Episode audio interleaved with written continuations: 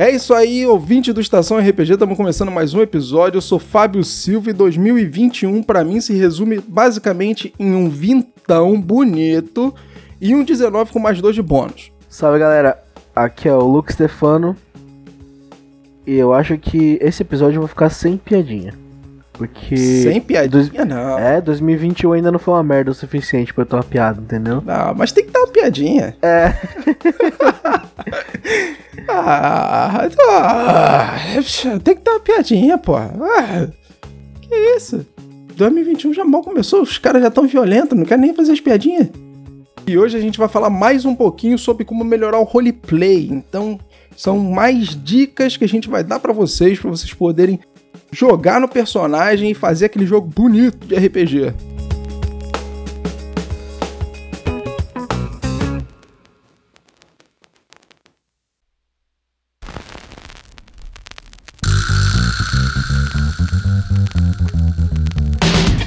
Começando agora mais um Estação RPG.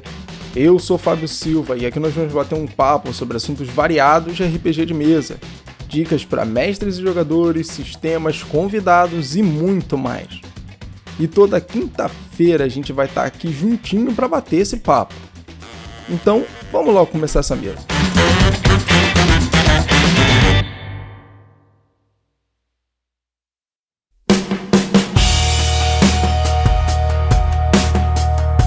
Sou aí, Luke Stefano.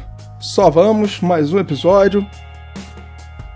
Mais uma vez aqui para falar de RPG, são mais uma, mais um dia, mais uma tarde e mais uma noite de conversinha gostosa.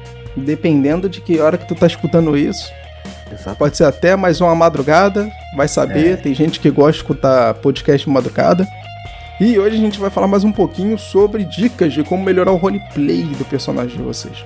E uma das coisas que a gente separou para falar aqui, porque a gente fala toda vez, mas a gente sente que precisa falar mais um pouquinho é sobre metagame. Metagame é. é um negócio bacana, né, cara? Ah, bacana, bacana. É bacana de falar sobre metagame para as pessoas não cometerem metagame. Isso é. Não é bacana de acontecer metagame, né? Muito pelo contrário. E uma das coisas que é mais difícil as pessoas conseguirem colocar assim em termos de jogo, é metagame, cara. Eu sinto, a, eu sinto que as pessoas têm uma dificuldade muito forte nisso. Eu até tinha uma dificuldade quando eu comecei a jogar RPG, acho que por muito tempo, não foi pouco tempo não. Por muito tempo eu tive uma dificuldade muito grande para entender metagame e não cometer metagame. Até porque é aquilo, né? Tu tá no meio um monte de amigo, tu tá rindo, tu tá zoando, você tá brincando, você tá jogando tal. Então, é, acho que era mais difícil, não sei se pra gente, pelo menos pra galera que eu jogava, era mais difícil a gente fazer o, o metagame não acontecer pelo jeito que a gente fazia. Eu só fui tomar consciência do negócio quando eu comecei a jogar com outras pessoas, criar outras mesas, ver que as pessoas tinham um jeito diferente de levar o jogo. Às vezes, algumas mesas eram muito mais sérias, não tinha risadinha, tá ligado? Sem risadinha. Sem risadinha. Por muito tempo, a gente levava, levava o jogo ali na brincadeira, aquela coisa de amigo tal, uhum. e a gente acabava não separando isso. E hoje em dia eu vejo que também é, é um problema pro jogador novo, né? É que, tipo, por exemplo, eu e você quando começamos a jogar, mesmo que tenha sido em anos diferentes, ah, nós éramos crianças e, e tipo, criança, é, quando tá em algum jogo, assim, alguma coisa, ele é aquele tipo de, de jogador que não gosta de perder, né? Então ele comete o metagame de uma maneira acaba sendo inconsciente. Não digo nem só pelo fato de não querer perder, mas também a maneira que leva o jogo também é diferente, né? Pela é, idade, pela maturidade, pelo conceito em si do que é RPG, dependendo da idade que você começa a jogar. Eu realmente, era muito moleque, eu não tinha o conceito de jogar RPG que eu tenho hoje, né? Eu não, não tenho a seriedade de jogar RPG que eu tenho hoje, de criar uma aventura, de fazer a parada ser maneira, divertida para todo mundo, de tentar ter cuidado com os jogadores que estão na mesa, pra gente não acabar falando algum tipo de besteira e ofender alguém, de fazer uma sessão zero e etc. Né? Claro que tinha essa parada também de que não quer perder, porque não queria perder mesmo, né? Vamos lá, né? Ah, não vai querer perder e não queria perder, né, irmão? Ué. Exatamente. E, e, tipo, foi uma das primeiras coisas que eu aprendi do RPG, depois de, de algum sistema, foi mais ou menos quando eu aprendi a jogar Vampiro. Eu aprendi o que significa metagame desde quando eu comecei a jogar RPG, mais ou menos quando eu aprendi a jogar Vampiro, que foi o segundo sistema que eu aprendi, o pessoal que jogava comigo já tinha me falado. Tipo, quando eu cometi pela primeira vez o metagame, eles falaram, ó, isso aí é metagame e tal, não pode fazer, porque, estra porque estraga o jogo, né? Tipo, seu personagem não é assim, tem que respeitar o negócio do personagem e tal, tá ligado? Aí eu já, desde o comecinho, assim, eu já comecei a me atentar mais. Então, eu não posso dizer que eu não passei pela fase de fazer metagame, eu só melhorei antes. É, eu não, eu literalmente não sabia o que era metagame. Pelo contrário, quando disseram para mim que eu estava fazendo metagame a primeira vez, eu perguntei o que, que é isso, que eu não faço a menor ideia do que, que é, o que quer dizer metagame. E aí, então, foi quando eu tive o contato pela primeira vez com essa parte mais explicativa do jogo, quando alguém mostrou para mim que o meu personagem em si ele era uma coisa completamente diferente de mim, não podia existir essa ligação do lado de fora. Mas para mim, do jeito que eu levava o jogo, é, foi como eu falei, do jeito que eu levava o jogo, do jeito que a galera levava o jogo comigo, então a gente não tinha muito disso. Claro que não acontecia, tipo assim, sabe, 100%. A gente inconscientemente não fazia de uma maneira que estragava o jogo, graças a Deus, né? Mas uhum. a gente também não sabia dizer o que era metagame, a gente não sabia a importância que aquilo tinha para jogo e tal teve um determinado momento que aquilo aconteceu. Quando aquilo aconteceu, foi tipo assim, foi a separação realmente do negócio. Foi, opa, beleza. Isso existe, isso é importante, sempre cometi isso, porém não devo fazer mais. E aí eu comecei a ter outros tipos de questionamento, principalmente quando comecei a criar o personagem. Que aí sim foi quando eu tive contato com isso e consegui separar e criar um personagem de uma maneira única, interpretar aquele personagem de uma maneira única, pensando com a cabeça do personagem, não com a minha cabeça. E, cara, isso faz toda a diferença, né? Até porque tem coisas que você sabe na vida real, do cenário, da, da, da física, da química, por exemplo, que podem te ajudar no jogo, mas não é só porque você sabe que o seu personagem sabe, entendeu? É esse tipo de coisa que o jogador tem que saber fazer a separação.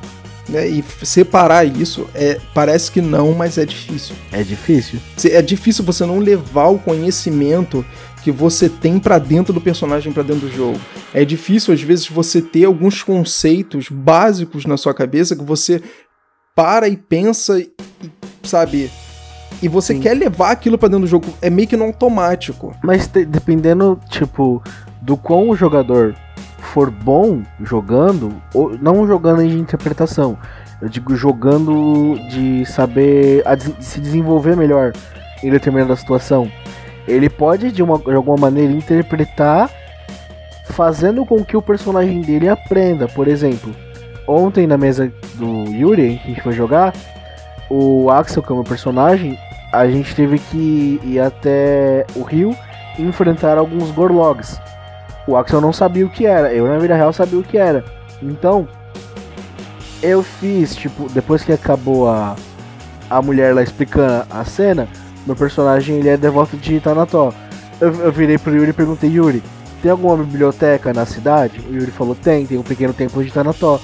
Eu falei, então beleza, eu vou até lá, né? Vou, vou encontrar o caminho e vou até lá. Chegando lá, eu vou perguntar para algum devoto de Tanató se ele tem alguma informação sobre um Gorlog pra falar pro meu personagem. Mesmo que eu já saiba o que é um Gorlog, o personagem tem que ouvir alguém falando, entendeu? Boa, boa, mandou bem. É isso aí. Muito bom. É uma maneira bem prática de você pegar o personagem, começar a interagir com ele dentro do cenário e fazer ele conhecer as mesmas informações que você também conhece, porque isso vai facilitar na hora de você aplicar o conhecimento que você tem e porque o personagem também vai começar a conhecer aquilo, né? Então vai ser Exatamente. até mais fácil para você poder aplicar as coisas. E uma, uma coisa que eu acho que é bem maneira, que é bem legal nesse quesito, é você pensar igual quando você está estudando inglês, sabe? Que eles dizem pra você, cara, pensa em inglês, não fala em português e traduz. Exatamente. Já pensa em inglês. É a mesma coisa quando você fala de metagame. Pensa como personagem, não pensa, não como, pensa você. como você. Você criou o personagem, você deu para ele as características, a personalidade, você criou os vínculos dele, você criou o background dele. Então tenta pensar como ele, como ele agiria naquela situação, levando em consideração tudo que você criou dele. E muitas das vezes esse personagem vai ser completamente diferente de você até moralmente. Então você tem que pensar diferente. Até porque, tipo, o personagem, ele tem que ser um personagem, não pode ser uma pessoa real. Você pode se inspirar em pessoas reais para fazer o personagem, trejeitos, essas coisas, como a gente já falou em outros episódios, mas ele ainda não é você. Tem que ter aquela separação entre você e a personagem. Então a primeira coisa que você tem que fazer depois do metagame é você prestar atenção no que é o seu personagem, no conceito dele, no psicológico que ele tem. Ah, uma das primeiras coisas que você pode pegar para isso é você falar como o passado dele atinge a maneira como ele faz as ações hoje em dia. Como por exemplo, uma pessoa que teve uma mãe assassinada por um clérigo. Toda vez que esse cara vê um clérigo, ele não vai confiar num clérigo.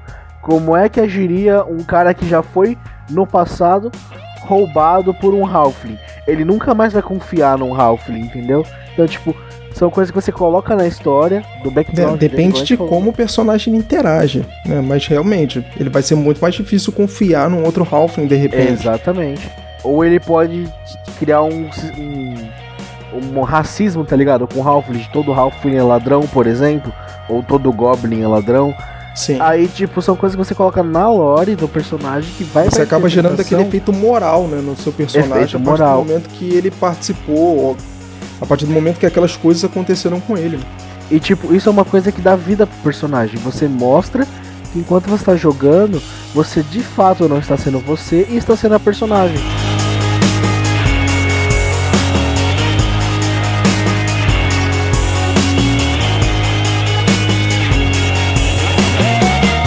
Tem um fator psicológico no personagem, é, eu acho que é bem difícil de fazer, eu acho, mas é uma das paradas que eu acho muito legais no personagem. É você. Porra, cara, fica muito maneiro. Porque você mostra como o seu personagem está sendo afetado por tudo aquilo que você mostrou para ele, por tudo aquilo que você criou para ele antes dele nascer efetivamente. Mas não só isso, é, você também pode movimentar o psicológico desse personagem conforme o jogo vai acontecendo. Conforme as coisas vão acontecendo no jogo, ele vai tendo questões psicológicas diferentes. Já cansei de falar e falo de novo porque é um dos ótimos exemplos que eu tenho, um dos exemplos mais é, atuais que eu tenho é o caçador que eu fiz, foi o Aiva. Eu não sei se eu falei aqui alguma vez, mas o, o objetivo era fazer o personagem Aiva amnético e todo com todo o passado perturbado que ele tinha, mas que o personagem não tivesse uma vida muito longa. Eu não esperava levar ele numa campanha absurdamente longa. Eu esperava levar ele por um tempo e depois daquele tempo eu mudar o personagem. O Luke sabe disso, que a gente já uhum. tinha conversado sobre isso quando a gente fez a mesa tal. Né, isso foi uma das primeiras coisas que eu falei quando eu criei o personagem, aliás. Eu deixei bem implícito que o personagem ele teria um fator psicológico muito forte e isso levaria ele a uma vida muito curta. E a partir desse momento eu criaria um novo personagem pra mesa e, tipo assim, tava todo mundo conversado, tudo bem. Porém, aí é que vem o maneiro. Conforme a gente foi jogando e as aventuras elas foram evoluindo, o vínculo que o personagem ele criou com os personagens, os outros personagens da mesa, as atitudes dos outros personagens da mesa com ele, as atitudes dele com os outros personagens da mesa, o fato de um dos personagens da mesa ter morrido, que foi o caso do Israel, que era o Guilherme, que infelizmente teve que deixar a mesa e não pôde mais jogar com a gente. Tudo isso, quando as coisas foram, foram acontecendo, aquela bola de neve foi vindo uma coisa em cima da outra, uma coisa em cima da outra, quando eu parava e pensava no plano que eu tinha feito inicialmente e como as coisas estavam indo, teve um determinado momento que eu parei e disse assim, cara, não tem como eu fazer mais as coisas do jeito que eu planejei.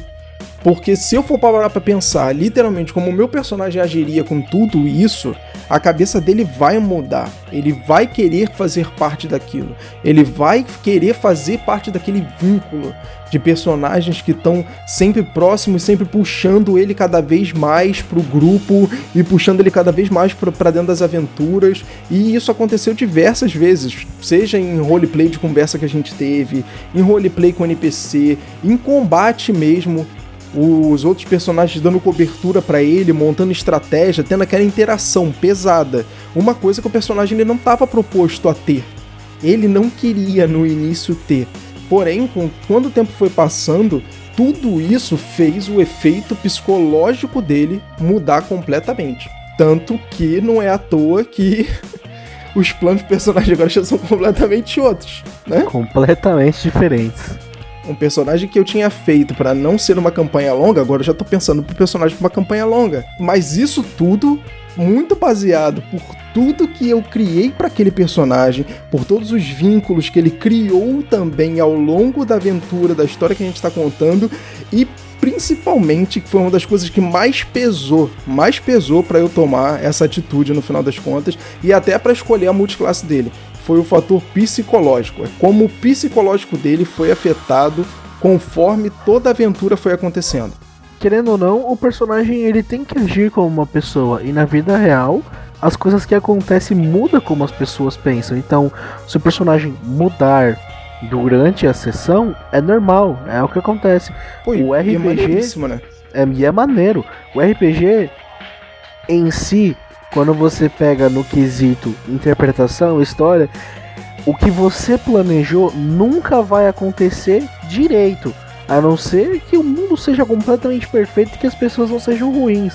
E Mas, isso tipo... é uma tipo, parada, isso é uma das paradas mais maneiras, né? É onde é... a gente mais se engana. Exatamente. É que a gente acha que vai acontecer do jeitinho que a gente planejou. E quando chega lá na frente, a gente olha para trás e fala assim, cara, ficou completamente diferente. O que a gente planejou no RPG nunca acontece. Tanto quanto mestre quanto como jogador. Eu acho que um dos personagens também que eu tenho na cabeça, assim, que tem uma questão de fator psicológico, pode até servir como exemplo para qualquer pessoa, é de uma das séries que eu curto pra caramba, que é do Supernatural.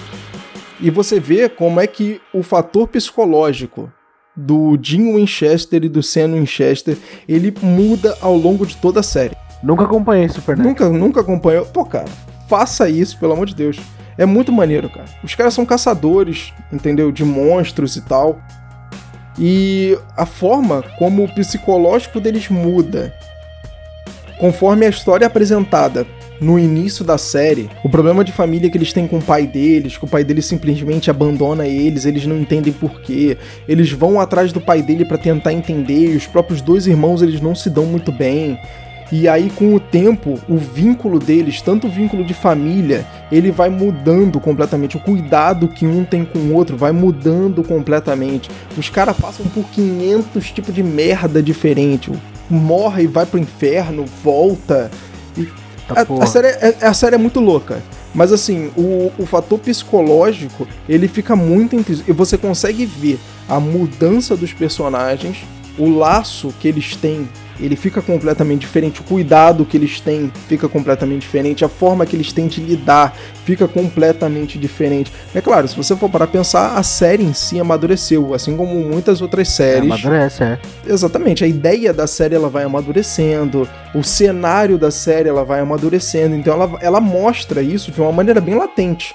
E não é a única série que vai ter esse exemplo. Tem vários outros exemplos e várias outras séries, ou animes, ou filmes, onde isso passa. Mas é uma das séries que eu curto e que eu acho que o fator psicológico ele mostra muito bem como um personagem ele é primariamente impactado por isso, cara. Da hora. Vou assistir depois. Recomendo pra caramba.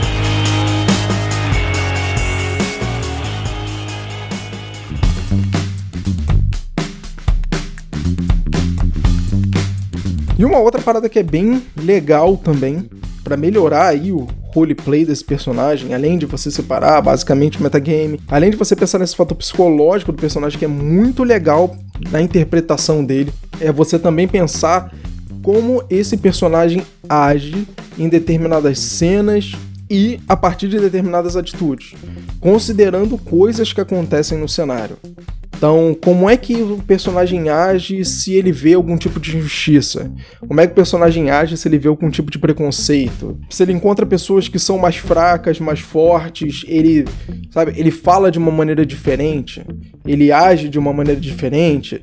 Quando se o seu personagem é masculino e ele encontra mulheres no cenário, ele age de uma maneira diferente para tentar chamar atenção, ou se for o contrário, se o personagem é feminino e ele encontra homens ou seja lá qual a orientação sexual do personagem, e ele encontra aquele mesmo par que é compatível com ele naquele momento, ele muda o tipo de apresentação pessoal dele, ele faz aquilo diferente, ele tenta meio que chamar atenção para ele.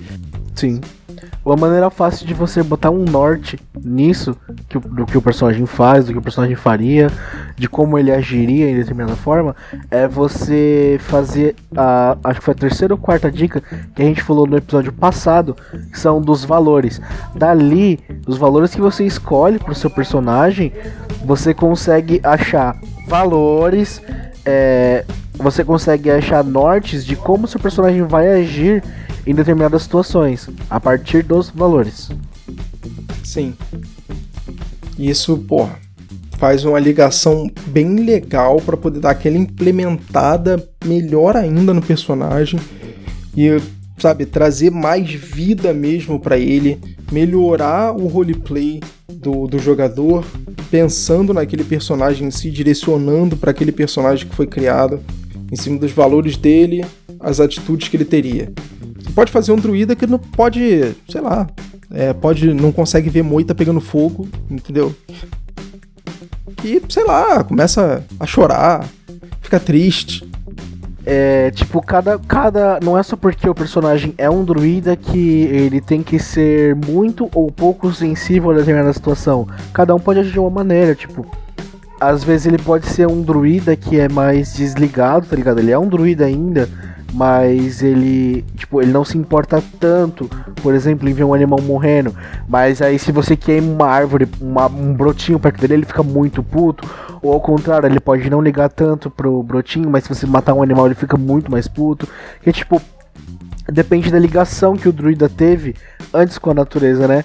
A gente, por exemplo, se ele era meio dríade, ele nasceu de uma árvore. Se ele nasceu de uma árvore, ele não vai querer uma árvore pegando fogo. Agora, se ele foi igual o Hat, por exemplo, foi criado por lobos, já ao contrário, ele pode até não se importar tanto com ela, pode não gostar, mas ele pode, tipo, até relevar. Mas se você fizer alguma coisa com um animal, com um lobo, por exemplo, ele fica muito bravo, entendeu? É isso tipo, aí. É você, é você saber colocar várias vertentes em qualquer tipo de personagem são é a ligação que o personagem tem com tudo aquilo que tá à volta dele, né? É a ligação Os vínculos que o personagem né? é. tem com tudo que tá ao redor dele. Pô, isso é, maneira... é legal. É a maneira como ele age com o cenário, né? É a interação da personagem com o cenário. Deixa de ser palavras, não deixa de ser só falando o que tá acontecendo. Isso e vira aí, de fato vira uma atitude. interação. Vira É. atitude, entendeu?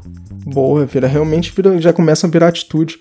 É. Já começa a interagir com o cenário de uma maneira muito mais ativa e não reativa. né? Exatamente. Ele vai, ele vai ver as coisas acontecendo e ele vai agir por ver aquelas coisas acontecendo. Ele não vai esperar alguma coisa chamar ele, não vai esperar um chamado divino pra. Pô, tem um. um- uma matilha tá sendo. Tá, tá sendo atacada, ele não vai esperar um chamado divino pra um deus chegar perto dele e dizer assim: ajude esta matilha, você é um Exatamente. druida. Não, Exatamente. Cara, ele vai ver aquilo acontecer, ele simplesmente vai tomar atitude e acabou. Ah, mas e o resto do grupo? O resto do grupo, cada um vai fazer a interpretação do personagem dele como agiria naquele momento. Exatamente. É aquilo. RPG, de novo, né? Isso a gente comentou no último episódio, mas é legal repetir isso porque RPG, cara, é um mundo de problema. Se você não se envolver com esses problemas, então, cara, não tem jogo de RPG. Se Não você quiser jogo. ficar ali naquele modo safe o tempo inteiro, cara, não vai ter jogo. Não vai ter graça. Não é, Vai não vai chato em graça, meia você não hora. vai conseguir interagir com as coisas Exatamente. e criar os conflitos. Porque muitas das vezes, vamos lá, o mestre, ele vai criar o conflito pra você. Mas dentro desse conflito vão ter vários outros conflitos. É claro, vão ser escolhas de cada jogador lidar com esse conflito ou não. Não. Agora, é legal você pegar o personagem, tudo que você criou pra ele e pensar da seguinte forma: ele entraria nesse conflito? Entraria. Eu, Fábio, não entraria. Mas o meu personagem entraria nesse conflito. Então ele vai entrar no conflito porque é assim que ele é. Ah, mas vai dar merda, o jogador, porra, vai todo mundo entrar num combate necessário. Ok. Não, é, ó, é meu personagem, ué. É meu personagem. Quando você tá na rua e alguém xinga alguém e esse cara cai pro soco, você fica lá, não, não, não faz isso, não, não sei o que. Não, tu para, olha e grava, porque é da hora. É assim que funciona na vida real. Como tem gente que vai separar, tem gente que grava, é. tem gente que não tá nem aí, só começa cada a gritar um... pra tudo que é lado. Exatamente. Cada um age já chora, maneira. cada um age de uma maneira, mano. Então o personagem também é assim. Não é porque o grupo inteiro tá junto que cada um tem. Todo mundo tem que agir da mesma maneira. Cada um age de uma maneira. Perfeito. Cada personagem ele tem uma ação completamente diferente. Cara, quantas vezes o Yuri já meteu a gente em confusão por causa do Hat, cara? Por Foi? causa da moral do. Sabe, o conceito moral que o Hat tem com outros animais e com outras criaturas em volta dele. Cara, é muito forte. Ele não consegue ver outras criaturas sofrendo perto Isso. dele. Que ele quer tentar resolver. O problema é que a gente, os outros personagens que estão no grupo, a gente acaba se envolvendo também por causa dele. Ah, Isso. mas pô, dá merda, o jogador tá fazendo merda, tá botando todo mundo do, do grupo em perigo. Ok, cara, é RPG. RPG. E depende muito da situação também, porque se, se o mestre ficar só, dependendo de como o jogador fizer, só colocar ele em perigo, também tá, pode estar um pouco errado. Igual, por exemplo, quando vocês estavam lá no, no antigo templo, aonde tava o mapa, apareceu um asa assassino, né? Aqueles que tem asas de ferro. Ele começou a atacar vocês, o Hat chegou e perguntou aí, mano, o que que tá acontecendo? Porque o bicho é um animal. Aí chegou o bicho, conversou, começou a combater, trocar ideia com ele. Aí o Hat falou, não, beleza, vamos lá resolver teu problema, tá ligado? Tipo, aí nós, é nós, família. Chegou no cara e falou, é nós, tá ligado, família? E chegou, na, chegou no bicho e mandou um de, de, de quebrado, entendeu? É isso que é legal, pô. Ele não. não salve, salve família, isso aí. Salve, salve junto. quebrada. Valeu. Isso aí tamo junto, nós estamos só de passagem. É isso, mano. O, o, RPG não é só porradaria, mano. Pode ser conversa também. O As Assassina chegou, o bicho podia decapitar alguém. O Rad chegou lá, conversou com ele, descobriu que o bicho tava só com fome, foi lá caçar com ele. Voltou e tava tudo certo. Não teve uma batalha difícil, entendeu? Isso é legal. Isso é uma, isso é uma dica bem legal. Porque nem todo conflito ele tem que gerar uma consequência que seja uma coisa, um combate ou alguma coisa que seja mortal o tempo inteiro. Porque muito mestre acaba levando muito para esse lado. Tudo que o jogador ele faz, ele acaba meio que é, pensando numa consequência muito grande para aquele ato do jogador. Claro, dependendo do que o jogador fizer, ele vai gerar uma consequência muito grande. Mas se você, se você ficar gerando consequência em cima de consequência, em cima de consequência pesada, uma hora vai dar merda. Né? Então é bom saber pesar a mão nisso. E o próprio jogador também é bom ele saber a forma que ele precisa interagir com o cenário e com as coisas que estão acontecendo. Porque é exatamente isso. Você não precisa simplesmente, só porque você não concorda com aquela situação, chegar lá e dizer assim, meu irmão, vou chegar atrás dele já vou logo largar um tapa na orelha, entendeu? De novo. Aquele, é. Aquela furtividadezinha, vou dar a volta ali, ó. Ali no balcãozinho, já vou vir com tapa, já vou é, vir com a mão aberta logo na orelha dele para fazer aquele zoom maneiro. E quando ele já ficar tonteado, já vou para dentro dele. Não. É, você não precisa necessariamente tipo, fazer isso, cara. Tipo, o grupo entra num bar, tá ligado? Tá tocando determinada música. E aí o ladinho não gosta, ele não vai pegar e atacar uma faca no bardo. Tacar uma faca, uma faca no bandolim do bardo pra ele parar, tá ligado? Não, não precisa fazer isso. Chega lá não na moral precisa. e conversa. É. Ou mata ele e deixa o seu bardo do seu bando tocar, pô. Acontece, pode acontecer de várias maneiras. Pode acontecer também. Ou convence alguém a matar o cara e deixar Ou o seu bardo tocar. Matar. Tem, tem várias alternativas, mano. É isso aí, já começa já a jogar ali na é? taverna, já, ó, ó, na moral, isso. o cara canta mal pra caraca. E aí, aí, Opa, aí? Pô, e aí, mano? Uh, uh, chega na taverna, chega no taverneiro e fala aí, tu contratou esse bosta, na moral. Pô, tá de brincadeira, tá todo mundo, ó. Ah, olha a cara de todo mundo, ninguém tá gostando é, mais, ó. Uh, tem ninguém, tem ninguém uh, dançando. Já começa já a puxar já. Isso mesmo, e todo mundo é. vai vir no coro junto. E, cara, entendeu? Cria várias situações, não precisa ser só eu ataco. Tem várias situações que dá pra criar que tipo, vão ser muito maneiras pra mim, sabe? Vão ser muito maneiras. E que não precisa ser, literalmente ser só eu ataco, cara. Pô, tem muita. Cara. É isso, né? Cabeça de jogador de RPG é assim, né? A gente vê a situação, é. a gente já pensa logo fazer merda. já pensa logo fazer merda. Já começa por aí.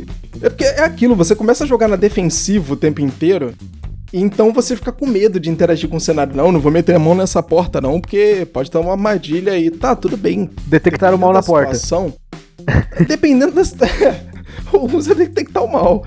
Mas dependendo também da situação, você precisa interagir com o cenário. Claro que você vai precisa. ter um pouco mais de cuidado, né? O seu, o seu personagem ele já vai ter um pouco mais de experiência com determinadas coisas. Sim. Você já vai ter aquele consenso na sua cabeça de que o seu personagem, de alguma forma, por mais que ele seja um aventureiro ali nível 1, e ele esteja iniciando a vida dele de aventureiro, ele não conhece tanta coisa, ele não conhece tantas criaturas, ele não conhece tanto aquele mundo, mas ele sabe o que é perigo. Ele já ouviu histórias, por exemplo, sobre perigos, sobre armadilhas, sobre criaturas, sobre magias, etc. Então, você consegue tirar alguma coisa ali da cabeça do, do personagem mesmo para poder interagir com o cenário de uma maneira segura, mas que também não seja aquela coisa assim, não, não, não, não vou meter a mão aí não, mete a mão em você, porque eu não vou meter a mão não. Então vamos tirar para o ímpar aqui. Quem perder, mete a mão na porta. Quem perder, mete a mão na porta. Quem perder, irmão, tá aí, ó. A armadilha tá ali, só vai para dentro e é isso. Se morreu, faz morreu, outro personagem morreu. aí. Posso fazer mais nada. morreu outra ficha, morreu outra ficha. Então, cara, faz isso, que isso vai ser bem legal. Sim, legal pra caramba.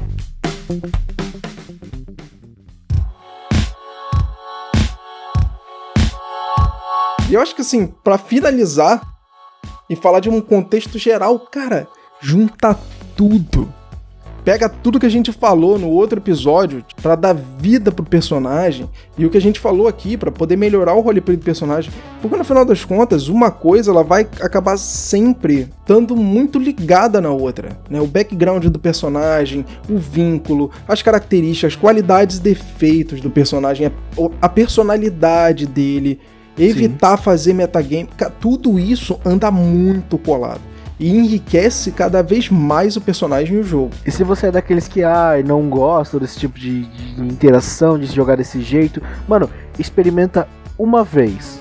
Só experimenta uma vez. Se você não gostar, aí você pode falar com propriedade que você não gosta. Mas aí, se você experimentar e gostar, aí você vai ter que mandar um e-mail pra gente falando, oh, desculpa aí, eu gostava mesmo. é porque assim, tudo que a gente tá dizendo aqui são dicas. Ninguém precisa levar ao pé da letra, como a gente é, tá não precisa levar ao pé da e letra. A gente exatamente. tem ideia que, além de não levar ao pé da letra, vocês vão conseguir pegar essas dicas e vão conseguir fazer muito melhor do que a gente tá falando aqui, por exemplo. Exatamente. Então a ideia é exatamente essa: é pegar e fazer com que vocês tenham cada vez mais informação para poder criar personagens cada vez melhores e que o jogo de vocês seja melhor. Mas se essas dicas não tiverem condizente, cara, tudo bem também. Se você se diverte sem fazer um background pro personagem, sem criar todo esse monte de negócio, sem aprofundar o personagem, sabe? E tudo bem. É a forma que você tem de jogar, é a forma que a sua mesa tem de jogar. De novo, é aquilo que a gente sempre fala e tem que ser divertido para você e para quem tá na mesa. Porque se não for, não tem por que fazer. O que eu gosto de falar é que, tipo, jogar RPG não é jogar God of War. Você pode sair matando todo mundo, mas você não precisa ser toda vez o Kratos. Então, alguma vez pode ser diferente se você quiser, entendeu? O que é mais fácil, de, a maneira mais fácil de você se acostumar a interpretar o personagem é toda vez que você for jogar, você fazer alguma coisa completamente diferente da última, um personagem diferente ou até mesmo a classe com outro foco, por exemplo. É uma coisa que faz você enxergar outras possibilidades no jogo. E um, às vezes um arqueiro não vai agir com mesmo a mesma cara tapa que um guerreiro age. Então você aprende a agir de determinadas dif maneiras diferentes, entendeu? Você experimentar várias coisas diferentes no RPG faz você interpretar melhor, porque você conhece várias versões de pontos de vista. Tem um negócio que é bem legal no Tormenta 20, no sistema Tormenta 20, que é o panteão dos deuses do sistema.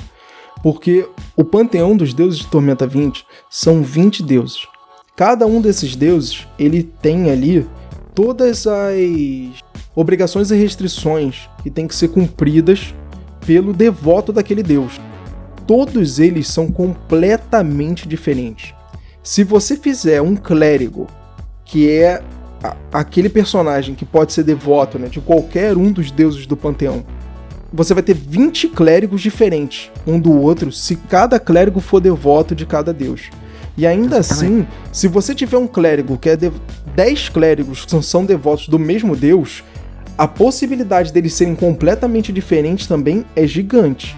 A forma que você tem de manusear o personagem, de personalizar ele, de criar coisas, conceitos, parâmetros únicos para aquele personagem, para você ter aquelas histórias que você contou na cabeça e que seja muito maneiro, é muito grande. Ó, oh, uma maneira de exemplificar bem fácil isso que você tá falando é, eu sei que é o segundo episódio seguido que eu falo de Game of Thrones, mas é porque é muito bom. Tem a feiticeira vermelha lá, que é devota Sim. do Deus do Fogo. Sim. Tem dois devotos do Deus do Fogo na série. Que é aquele cara lá que, que fica revivendo o outro que morreu um monte de vez. E ela. Eu também não lembro o nome dele. Mas você vê que a atitude deles, a postura deles é completamente diferente. É, é, a mesma raça e a mesma classe. São personagens completamente diferentes. Também são completamente diferentes. A postura deles já é diferente. A Exatamente. forma deles lidarem com os outros personagens que estão ali em volta da série, você já vê que é diferente. O jeito deles agirem já é diferente. E isso, Exatamente. cara, isso é maneiro para poder mostrar a diferença de como é que um personagem ele pode ser muito parecido com o outro, ou ter pelo menos ali um eixo, né? De início, é. uma ligação de certa forma, e ainda assim ser completamente diferente dele. Você pode fazer até evoluções do mesmo personagem, por exemplo, né? Conforme Sim. seja, sei lá, em mesas diferentes que você tenha. Você pode pegar o mesmo personagem e fazer evoluções dele de formas completamente diferentes. O mesmo personagem de formas completamente diferentes. Exatamente.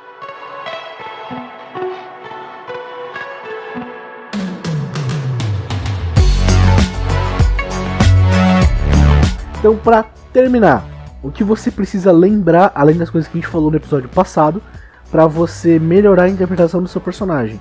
1. Um, separe o metagame. Não tem para que você ficar estragando o joguinho do próximo, porque você não quer perder. Não tem por que você ficar querendo ser o melhorzão da mesa, sendo que o grupo é feito para se complementar. Para quem faz o metagame sem querer, para. Para quem faz o metagame querendo, para. Pensa no psicológico do personagem, sabe? Pensa como é que ele interage com o passado dele, como é que ele interage com as coisas conforme vai acontecendo aquela aventura, aquela história que está sendo contada, como aquilo afeta ele psicologicamente. Então, a vontade que ele tem de defender os membros do grupo dele, ou às vezes a falta de afinidade que ele tiver com um membro do grupo dele, por exemplo. Se o grupo ele for 90% ali colado, junto, completamente, sabe, amigo, e tem um personagem que tá avacalhando o negócio, porque ele tem aquele jeito, completamente apartado de todo mundo, como é que ele interage, o que, que ele pensa daquilo, qual é o impacto psicológico que aquilo gera no seu personagem e de repente aquilo transborda para o grupo inteiro. Como é que isso vai acontecendo durante toda a narrativa?